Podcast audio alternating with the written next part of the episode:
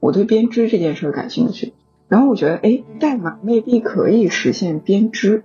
但是呢，我需要去了解一下编织，所以我就会让 ChatGPT 给我整理一下有做过编织、跟艺术、跟设计、跟图案相关的案例以及相关艺术家有吗？然后他就会给我列一个清单，我会从这个途径开始，一点一点往后推进，我最终想用代码实现的那个效果。它让我的学习跟思考都变得深度了。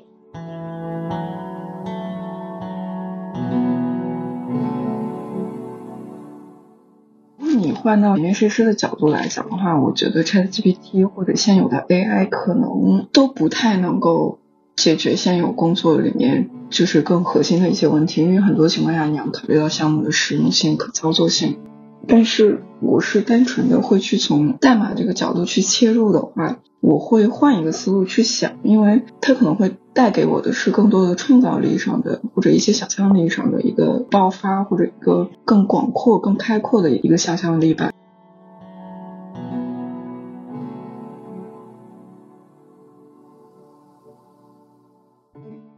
听见南腔北调的真故事，遇见南来北往的社会人。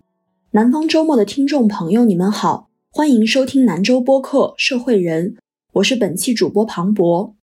随着 Chat GPT 进入公众视野，一个新的问题很快产生：它会怎样影响我们的工作？会是我们的帮手还是竞争者？而今天这位嘉宾的经历，或许能为我们提供一些思路。Chat GPT 是由 OpenAI 训练的语言模型，能够生成文本和人类对话。你在社交媒体上能看到各种各样与他的对话，他可以和你聊人生、聊理想，帮你想出迟到、请假和脱稿的理由，润色和修改各种各样的文本。开放试用之后的几天之内，它的注册用户就超过一百万，上线两个月后，活跃用户突破一亿。时间快进到三月十四日，Chat GPT 的新版本 Chat GPT Four 出现，它不只能通过文字。还能通过声音、图片、视频识别信息。接下来，微软等公司都开始把它接入到自家产品内。这个功能在微软里叫 Copilot 副驾驶。这个功能能做的事儿包括，但不限于自动生成文档、写电子邮件、写代码、做表格和 PPT。现在你在网上能找到越来越多的教程，教你如何用 ChatGPT 迅速完成工作。未来简史里。作者赫拉利说：“AI 能让百分之九十九的人类沦为无用阶级。”这句话的科幻色彩已经褪去，成了近未来。而今天我们的嘉宾就与这个观点有关。他是一位平面设计师，业余时间会用程序语言做艺术设计。如果你对程序语言不太熟悉，那么可以把他的工作理解为向计算机发号施令，让屏幕上出现变幻多彩的图案。在今年年初接触到 Chat GPT 之后，他花三十天的时间与他一起写代码。他向 Chat GPT 询问创作意见，也会和他一起修改代码，内容就更新在小红书上。他的经历或许能帮我们理解工作在近未来会发生怎样的改变。HD 你好，可以请你介绍自己吗？哎，好，Hello，我是 VHD，所以你叫 HD 也 OK。然后我是一个平面设计师，然后同时我使用那个 P5.js 语言来做创意编程，因为这是我自己探索的一个方向，就是一直去研究代码的视觉表现力。他在连续三十天的过程中完成了和 ChatGPT 的协作，然后会不断的把自己的作品上传到小红书上面。在 ChatGPT 出现之后，会有一个争议，说它到底是不是一个能替我们完成所有工作的产品？后来大家会说它不是一个通用型的 AI。可是现在在 HD 完成了自己的这个项目之后，我们会发现它在完成就是程序语言在做技术编码的时候，其实有自己擅长的事情。所以能不能先请 HD 讲一下自己这三十天的协作它的大概的过程啊？嗯。好的，因为是今年一月初的时候，我在网上了解到了 ChatGPT 的发布，因为它有差别于之前的图像生成，因为它是一个语言模型的 AI，所以我就开始尝试跟 ChatGPT 写代码，因为之前在网上也看到它有写代码的能力，我很好奇。因为我当时也在同时去研究那个灵活视觉系统跟代码，所以我第一次使用 GPT 的时候，就把我最近的一个项目描述给他，然后他大概一分钟之内就给了我一个代码方案。嗯，虽然刚开始它的代码会有点乱。但是对于就是你可以直接在网页上看到它自动生成很多代码，我还是觉得很神奇。嗯，所以当下的时候，我就在它那个代码的基础上给了它一些呃条件限制，比如说几何啦、运动逻辑啦，然后我就很快得到了我第一天的那个视觉结果。也是因为第一天的这个写作，然后它有很高的参与度，所以我当时就把。我的这个项目起名叫和 Chat GPT 一起写代码，因为你光第一次体验的时候，你就没办法忽视它的理解力跟参与度了。像你刚才就是有提到这个灵活视觉系统，有没有一个比较直观的互联网大家生活中可以看到的产品可以类比它呀？比如说你之前看到品牌设计是一个 logo，一个文字，一些颜色。但是灵活视觉系统是用一种组合方式生成一些新的图案，可以每次给你不一样的视觉感受。但是它背后的算法逻辑是一样的，也就是说它基于一个数学或者基于一个组合方式，整体会在它的视觉框架里面。你看到这种类型的品牌的时候，会感觉它会更有新鲜感，然后它好像有生命力一样。那我是从设计师的角度切入去学 P5GS 这个语言。P5GS 是一个 JavaScript 的语言，专门给艺术家跟设计师做视觉生成的这样的一个语言。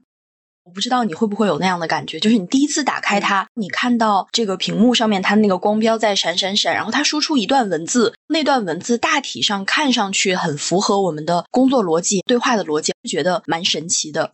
之前的常规搜索逻辑，无论是你用谷歌搜索、百度搜索，或者是之前 Siri。你实际上都会有一种特别强烈的中断感，因为就是一个小问题，再跳到另外一个网页或者什么，再重新开始。所以我觉得 ChatGPT 第一次你在网页上体验的时候，它的那个上下关系跟对于语境的理解，就会给你一个很神奇的感受。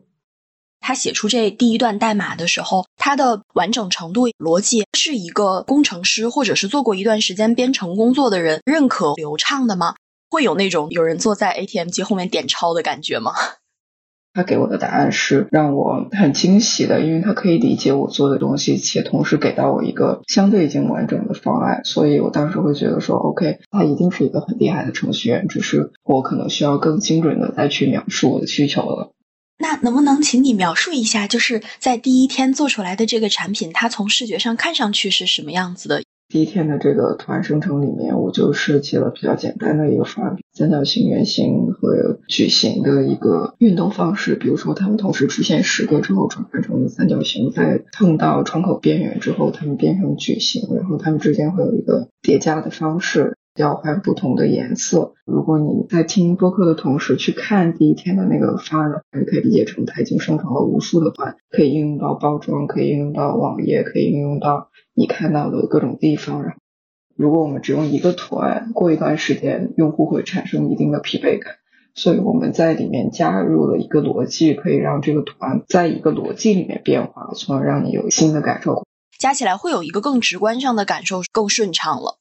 会的，因为如果常规的话，我可能花上一两个小时把这些逻辑一点点的写进去，但是如果跟他写作的话，就像第一天。我大概只是有概念上、逻辑上的一个想法，大概只花了十几分钟，的确被他的那个高效跟准确度给震撼到了。最开始做跟他写作的时候，我专注于代码这一块。我最开始的时候会把我之前的代码复制给他，让他去调整一个新的方案，或者把我看到的觉得很厉害的代码复制给他，让他跟我讲述一下这个代码的逻辑，比如如何实现上下怎么关联、数据跟数据之间调动的关系。我每天花大概一两个小时跟他做这件事儿，所以刚开始的时候的确有点沉迷，觉得就是那个学习的效率会很高了。在这个阶段过过渡之后，我就开始去跟他写一些我之前写不出来的东西。我之前卡在一个地方，我要去谷歌搜索，但是对应的那个结果案例又不是我想要的效果，所以我很多项目就卡在那儿了。我就开始跟他去针对我不会的地方写一些东西了。比如说我做 poster 的模板，我不太会调用 UI 的空间了，或者怎么样。他可以直接给我一些整套的我这个代码里面哪些需要添加空间，哪些需要改动的地方，所以那个学习阶段又让我收获非常多。跟他协作的这个过程，一方面是我学习的路径的改变，一方面是我问问题的路径的改变嘛。我开始的时候比较会去用常识性的逻辑去问，比如说我想实现什么，比如说我想学什么。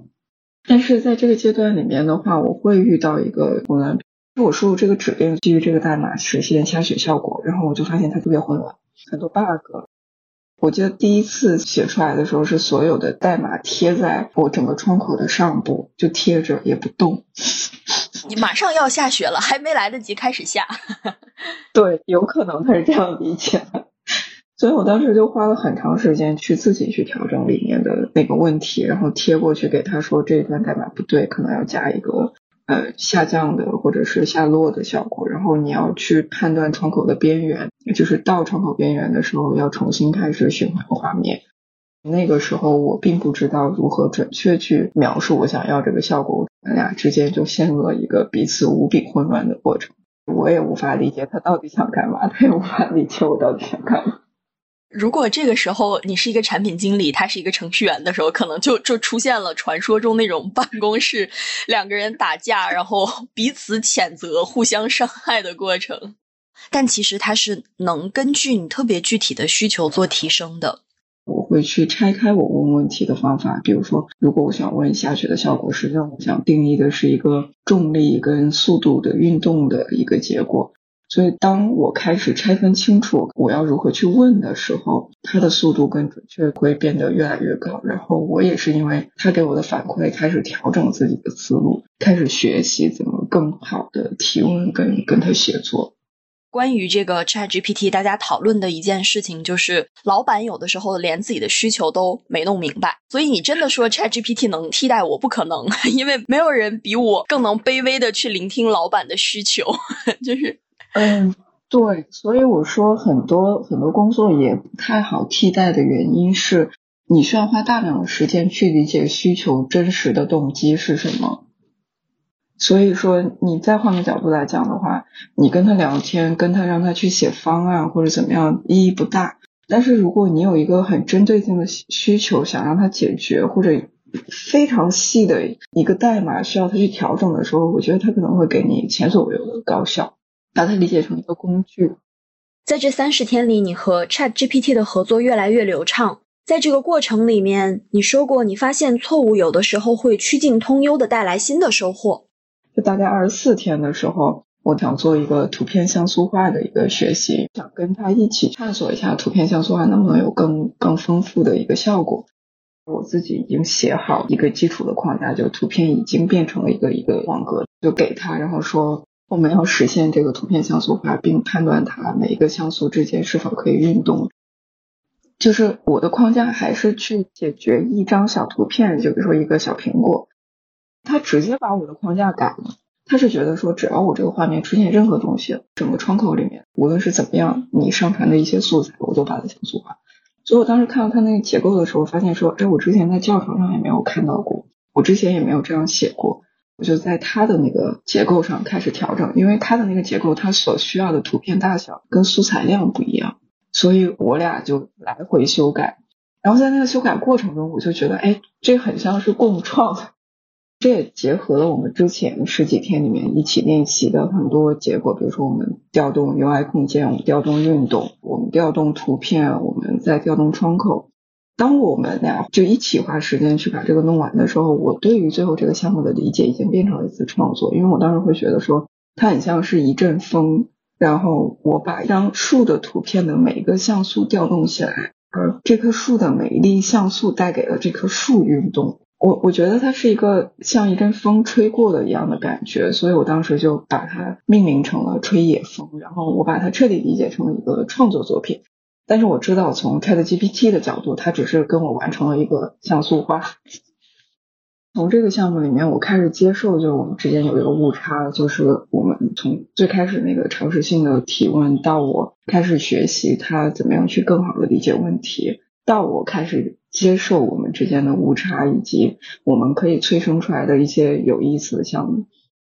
比如说那个二十三天的时候，我做我当时想做的是一个表格，Excel 的表格。但是当我说要做一个表格的时候，他实际上第一时间理解的是扫雷，你能理解吗？我给他的时候，他第一时间给我的感觉就是，他铁定理解的是一个扫雷，就是他觉得我的描述不是 Excel 表，是扫雷。也有可能我会反过来理解，就是可能我描述那个图片、点击、文字各种，对于他来讲，他在他的程序员，因为他毕竟也是程序写出来的一个一个 AI，就是他的角度里面，他第一时间更贴合的那个反应是扫雷，的确是表格、图片、文字、点击。因为也就是这个误差的时候，我就开始觉得说有共创就有创作的乐趣。就之前可能还是学习，但因为那个误差，然后中间加入了一些想象力，然后我就觉得说 OK，呃，很多有意思的项目也开始慢慢的发生。如果就像扫雷的这个结果来讲的话，我会觉得它的贡献很大，我就不改了。我觉得它的那个效果会更好。你使用它需要花一定的时间去磨合，你去理解这个语言模型。然后以及你慢慢的把它控制在你可控的范围内，因为无论是 Excel 表还是扫雷，它最终催生的那个结果是我想要的一个类似于表格的一个效果。它的创造性是很强的，你你给他一个东西，然后他自己其实好像能想出一些新的点、有趣的点。然后但另外一方面就是，如果说比方说你要求这个事情是绝对对的，像我之前给了他一篇我自己写好的新闻稿。然后希望他按照这个去写一个综述，然后他就会给我添油加醋的说，社会各界对这个消息的反响都特别好。然后，可是没有社会各界人士的存在，我觉得，哎，你是不是有点自作多情了？但是我当时使用它，我会有呃两方面的感觉吧。一方面就是它对呃发散思维的这种呃，就是写一个感受或者提炼一个核心这些东西，我觉得都是有点混乱的。就包括我尝试问了他一些导演跟一个艺术家之间的关系，或者某两个电影导演他们之间的作品是不是有什么呃相似之处或者怎么样，他都没办法给到我任何一个准确的答案。然后另外一个角度就是 ChatGPT 的确对于中文的信息处理的能力还是结果还是比较差强人意的，也是它本身在它现有的数据库里面，可能中文也就占百分之零点零六，但英文可能我记得好像百分之九十六，所以这是一个相对现阶段比较现实的一个问题吧，就是中文语境之下的很多问题，它还是不能够给到一个相对比较让人满意的结果。因为我对于跟他聊天或者怎么样，我实际上觉得效率很不高，然后，然后我就专注于代码这一块。程序语言其实它有一个特性是它极具开放性，然后所以其实你在写代码的时候，你是在和所有写代码的人一起在工作，就是和你协作的人其实不只是 ChatGPT，而是这个整个的语言库，就可以这么理解吗？嗯，是因为我觉得 AI 实际上是在依赖所有伟大的程序员们无数的贡献，所以我现在调用的每一个代码看起来是 ChatGPT 给我的，但是实际上的确是调用了无数在网上贡献很久的各各种各样程序员们所写出来的不同的代码的一个组合。网络知识的海洋很开放，然后代码又恰恰是一个最开源的诞生于互联网的一个。一个知识。我之前就是在听到你说在自学程序语言的时候，我不知道设计工作能不能完全算文科，但是我作为一个就是文字记者，程序语言对我来说那个门槛特别高，以至于在看到你的项目跟你聊过之后，我有在第二次试图进入数学和代码界，未果，就是每一次都会绊倒在那个比我还高一头的门槛前面。可以请你分享一下这些天的学习的过程吗？之前你用网页搜索，无论怎么样，你你也会有一个中间可能会卡顿的地方，然后一个又一个网页，你需要慢慢去看。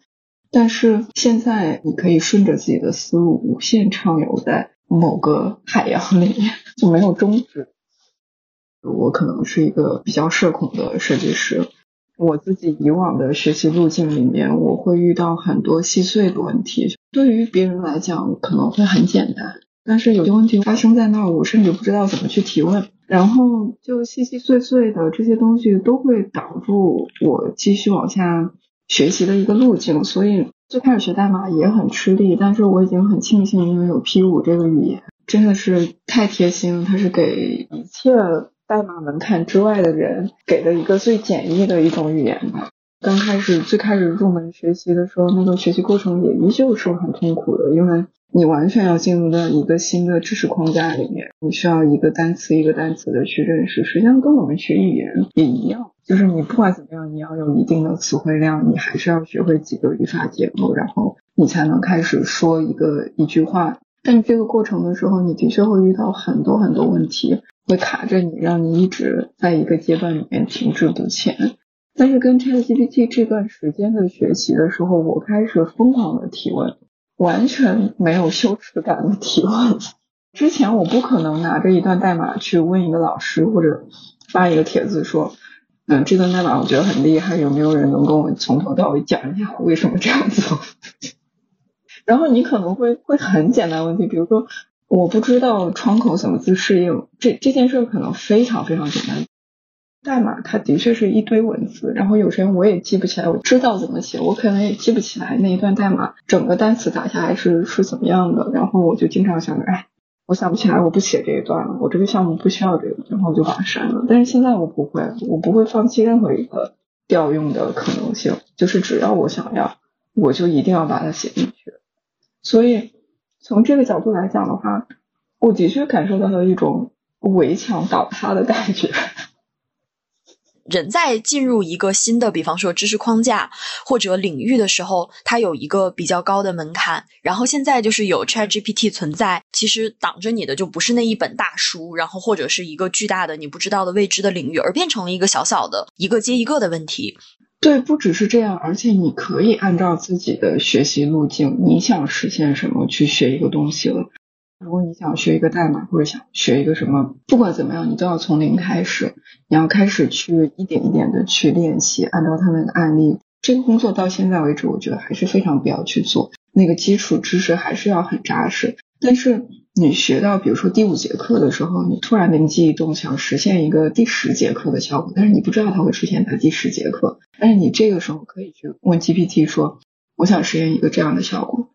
然后融合我前面五节课学到的知识，他的确可以给你，然后他也可以讲给你听，然后你也可以理解这个，然后你不会卡在说我真的对第五节课这个东西很疲惫了，我这个东西铁定不是我要的。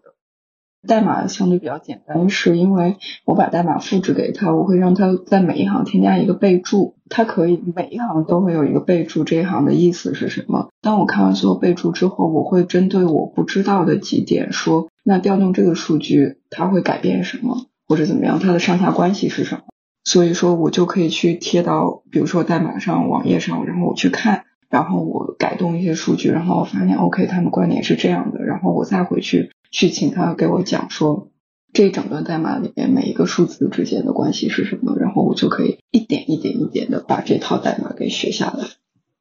我不知道你会不会听到这样的话，就是比方说老师经常会说，哎，你要打好基础只是，下一句是不要还没学会走就要想着跑。我觉得那句话里面甚至会有一个道德拷问，就是你不专心，你不踏实。它暗含着一个意思是说，你要到达某一个程度，然后你才可以到下一步。我在工作之后，我会发现我需要的学习，它是另外一种形式，就是它是拼图式的，或者是乐高式的。很多东西从零到一的这个过程没办法，就是门槛在那里，你需要熟悉它。这个熟悉的过程的的确还是存在。但是好的一点就是，你可以解放一下自己之前学习的那个思维，然后去用你想拥有的时间去学习东西。你想实践一个什么事儿，然后通过你的那个结果倒过来去学习一个东西。这样的话，你一直会被自己的兴趣推进，而且那个结果也会给你一个很好的反馈。如果跳开。代码的话，我觉得 ChatGPT 最近基本上融融入在我的工作跟生活里面，因为我甚至会问他一些，比如说我我现在已经学了一些代码，然后我想知道代码跟编织之间的关系。就比如说编织是也是一个逻辑很紧密的事儿，就一条线一条线，然后组合不同的图案。我对编织这件事感兴趣，然后我觉得哎，代码未必可以实现编织，但是呢，我需要去了解一下编织，所以我就会让 ChatGPT 给我整理一下。有做过编织跟艺术跟设计、跟图案相关的案例以及相关艺术家有吗？然后他就会给我列一个清单，我会从这个途径开始，一点一点往后推进，我最终想用代码实现的那个效果。它让我的学习跟思考都变得深度了。我会限定一些年代，比如说我我想看六十年代有没有人做这件事儿，然后怎么样？他会还是一点一点的给我整理这个清单，后面会附带名字跟案例的网页链接。对话到这个程度，其实有点就是蝙蝠侠和管家阿福那个对话的感觉了，就是它特别准确，然后你提出的要求又其实是一个有专业需求的人会提出的要求。嗯，对，我会把它想象成一个学习过程了。我不着急用代码立马写一个横线跟竖线的交织了。我想先去看，就是多有多少有创意的人或者怎么样，他们怎么去探索这种图案的。你可以把编织理解成图案，因为编织就是线跟线的组合方式，所以它里面会可以让我探索的领域有有艺术家可能做的图案，有数学的里面的东西。或者有纺织业的东西，或者怎么样，或者不同年代怎么去处理线跟线，他就让我毫无顾忌的开始去问，开始去看。明白，其实就是现在产生灵感，你不用那么着急的想说啊，我好像没什么能力，就是我要改变世界。然后你也可以问问他有没有什么可能性。对，maybe 有可能性啊，你可以从一点一点一点跳动，一点一点的松动开始。反正，嗯，从你刚刚问我学习的角度来讲的话，我觉得。这三十天有改变我以往的学习思路跟学习路径。明白，你之前把它叫学习大爆炸。我觉得是一个学习大爆炸。你想做的很多事情，然后你想创创造的很多事情，你想了解的很多事情，不再是一个网页一个网页断开的那种感觉了。你可以把很多词组合在一起去了解了。回到它和我们基础工作之间，就是你周围的同事也好，朋友也好。大家会把 ChatGPT 当成一个未来有可能会成为自己工作辅助者的工具吗？对，我觉得不是大家当不当工具，是它一定会侵入到你的每一个工作里面。昨天我朋友给我发信息说，他是一家还蛮大的一家广告公司，然后他们公司在开 AI 讲坛。他们邀请了几个人去广告公司，然后去把现有的所有的 AI 工具一个一个讲一下，怎么用去讲一下。然后他们公司的无论是做策划的、做客户的，然后做那个方案的、做设计的，大家都在听，然后都让大家再去实验，呃，在工作里面去怎么做。因为我朋友是做策划相关的，他给我的反馈是他觉得还不行。然后我也觉得说是在文字创意，然后包括像他针对客户需求的这个阶段里面。AI 可能对他的帮助不大，只能帮他整理一些资料的这个阶段。但是像这么大的一个公司，也会去这么认真的去开始让全公司的人必须去用这件事儿，我觉得是大家已经都 sense 到了它的一个发展跟它后续的一个影响的。如果你换到面试师的角度来讲的话，我觉得 ChatGPT 或者现有的 AI 可能都不太能够解决现有工作里面。就是更核心的一些问题，因为很多情况下你要考虑到项目的实用性、可操作性。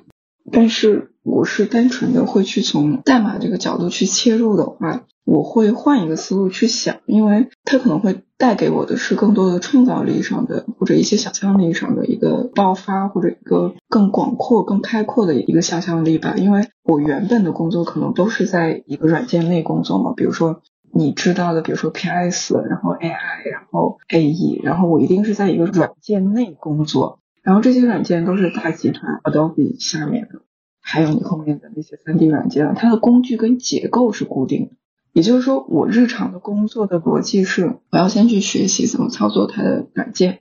而它的软件设计逻辑是大厂下面的思路，就大软件已经垄断了这个思路，然后我要去学习怎么使用它，然后再去实现我的想法。就是到现在为止的话，平面设计师已经很卷了。就是设计师这个行业真的太卷，你是真的要学习很多很多软件，三 D 动画各种各种特效。然后就某个阶段里面，我会对学习软件这件事真的就很疲惫。这也是我三年前然后突然开始想学代码的出发点吧，就是我想从源头上看一下它的逻辑跟结构。然后这也是我看到 ChatGPT 的时候想跟他协作的一个方向。因为这样的话，在我的日常工作里面，我可能会跟他一起协作开发一些小工具，比如说我在三十天项目里面也做了一个小画笔的工具，因为想法很简单，就是我可以用常规软件的那个画笔去做，但是我当时想做一个一个小画笔可以同时实现二 D 跟三 D 的效果。这个逻辑是，如果我创作了这个小工具的话，工具变了，我的思路也变了，我光是画的这个视觉结果也会变，所以它会给我带来我工作上的一个非常全新的一个感受。所以说，我说这个阶段里面的话，我会觉得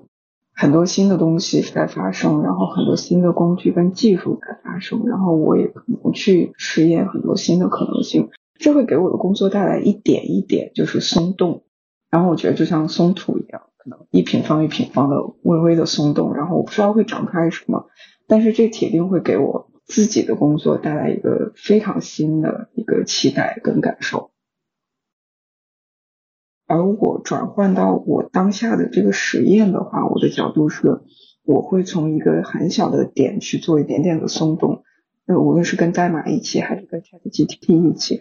我可能会去创造一些以前我的能力里面我创造不了的东西，比如说一个小铅笔、一个小橡皮擦、一个小纸张。而这些小东西可能会给我之后的工作带来很大的改变，只是我现在还在一个开始的阶段。然后这个阶段开始的原因是来自于 AI 最近的出现，这个我必须承认。因为在此之前的话，我的代码能力跟我能够把代码做转换成工具的这个能力还不足以让我实现我的，就是我光想象，但是我还是实现不了。但这个阶段，我我我是可以开始做这件事的。我觉得是一个全新的可以跳出之前大软件统治你的一个框架，因为对于我自己来讲的话，一个挑战是我已经太习惯在大软件里面待着了。但是当我回到原始时代，嗯，我需要自己创造一个东西的时候，一个工具长什么样，实际上铁定不是大软件给我工具长的那个样子。因为它现在还不是一个通用型的技术，就在它试水的时候，其实已经蛮让人惊喜的，就是你很好奇。它后面会精确到，或者是呃发散，或者是有创意到什么程度？现在大家都在等这个时刻。对，而且我觉得我我最近有一个挺妙的一个感觉，就是我们之前使用互联网工具的时候，我们大多都是。用哪个 A P P？这个 A P P 很厉害的话，我们就会把它改成我们的口头禅。比如说，我们点外卖的话，我们可能就说：“哎，那你今天美团一下。”或者你之前要骑单车，你就说：“哎，我去扫个摩拜，或者怎么样。”这些词就会改变你的行为，会去用这些工具。但是最近你看，我画画的朋友会说：“我把我的图喂给他了。”然后比如说我说：“我说，哎，这项目我跟 ChatGPT 一起做。”不管它是不是人工智能，我们已经默认它是人工智能且拟人化，就是它完全区别于我们之前用的所有的工具，因为我们描述它的方式就全部都变了。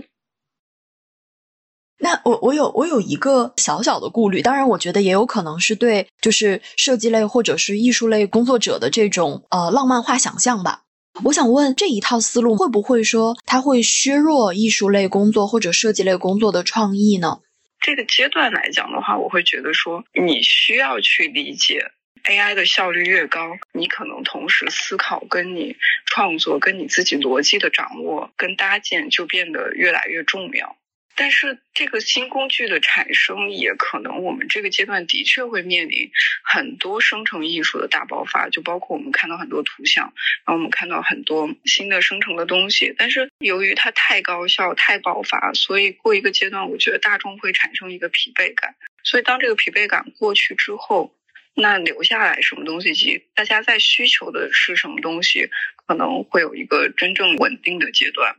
回到创造力的话，实际上我们对于一个艺术作品产生共鸣，都是因为它背后的那个情感，它里面包含了很多痛苦的、失败了、挫折了，很多我们共同能够感受到的东西。可是某个情况下，这个东西是不是也能够量化出来？我就在想，当他读取了无数这种东西之后的时候，他是不是也不停的在发出这种共鸣了？很悲哀，就是像博尔赫斯说，就是我用我的失败、困惑和失望打动你。然后你问 Chat GPT 说：“你真的有失败、困惑和失望吗？” 他说：“哦，我骗你的。”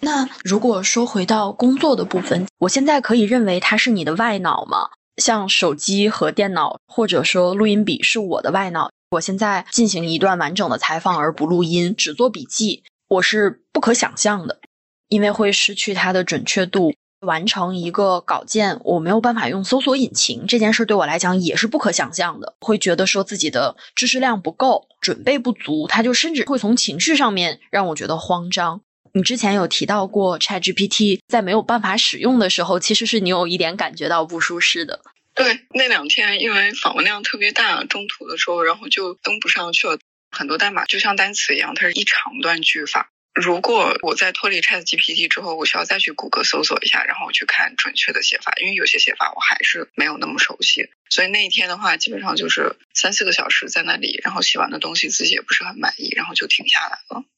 因为我刚好处在一个沉迷于他高效创作的一个过程之中，然后就一下子有点脱离那个虚幻感，因为我会理清楚了，高效的是他，做很多执行相关工作的是他。我在运用一种我自己觉得是一种想象力或者一种概念性的东西在使用它，但是这些整体能力如果脱离它的话，我是不是还能实现？或者我这么高效的能够实现这些东西是不行的，这个阶段是不行的。所以挺好的，就那天还挺就清醒了一下之后，还是会去想说去看代码的基础逻辑，去做练习，去做备忘录，去看备注，然后去整理自己一个阶段一个阶段的学习计划。如果说它未来会成为一个基础设施，那它可能不可避免的就会变成像你刚才所说的这种，我们把学习的更基础的事情都交给他，然后它会变成一个喜忧参半的，不知道会把我们带到哪里的工具。最近这几天，因为我已经习惯性跟他每天用了，觉得最近有一天有一个有点恐怖的事儿，是我在跟他聊一段代码的时候，他突然给了我大概十几天之前的一段，他觉得我应该是同时想用那一段代。所以那天我的感觉是他在记录我，就是他不仅在帮助我学习，或者是他在整理我的问题，他在记录我，他在模仿我，他在学习我怎么使用代码这件事儿。哦，他在偷偷的观察。那天出的这个 bug 让我一激灵的那种感觉，因为我要说的这个问题跟我十几天前完全没有关系，但是好像他觉得我的逻辑之下可能想做这件事儿。那突然把前几天的那个代码调进去也贴进去了，我完全没有提这个要求。但是我一看这就是我我前几天的代码呀，我就跟他说可以拿掉，我不需要这段代码。然后我当时在想，OK，我即便删了记录，因为我会觉得左边的那个记录框太多，我有时间还是会去删掉。我不在意之前那些那些我提的问题的那些那么多的东西，所以我就过一阵子我都会删一下。但是他竟然还记着。唉，其实他不是一个朋友，对吧？他是你和所有做技术的或者什么，你在和一个大的公司对话，然后这个对话再把你的对话反馈给所有人，就是所有人对所有人问答。对，所以我那天也的确会有一种，就是我是使用他的工具，对于他来讲，我也是亿万个工具中的之一。那那天那个 bug 让我当时就觉得真面目要显现了，就露出了一点点爪子，提醒你它是一个可以把你工具化的工具。对，嗯，所以保持观望吧。我应该还是会继续关注这一块，然后继续使用它，然后继续看它的发展。明白，就到目前为止，它还是一个会犯错的工具吧。我觉得会犯错总是让人觉得安心。对。就怕的就是 ATM 机里面做一个数钱的人，就是，就但凡出点错，就是他他被那个口香糖卡住了，你就会觉得哦，他是一个工具，是谢天谢地。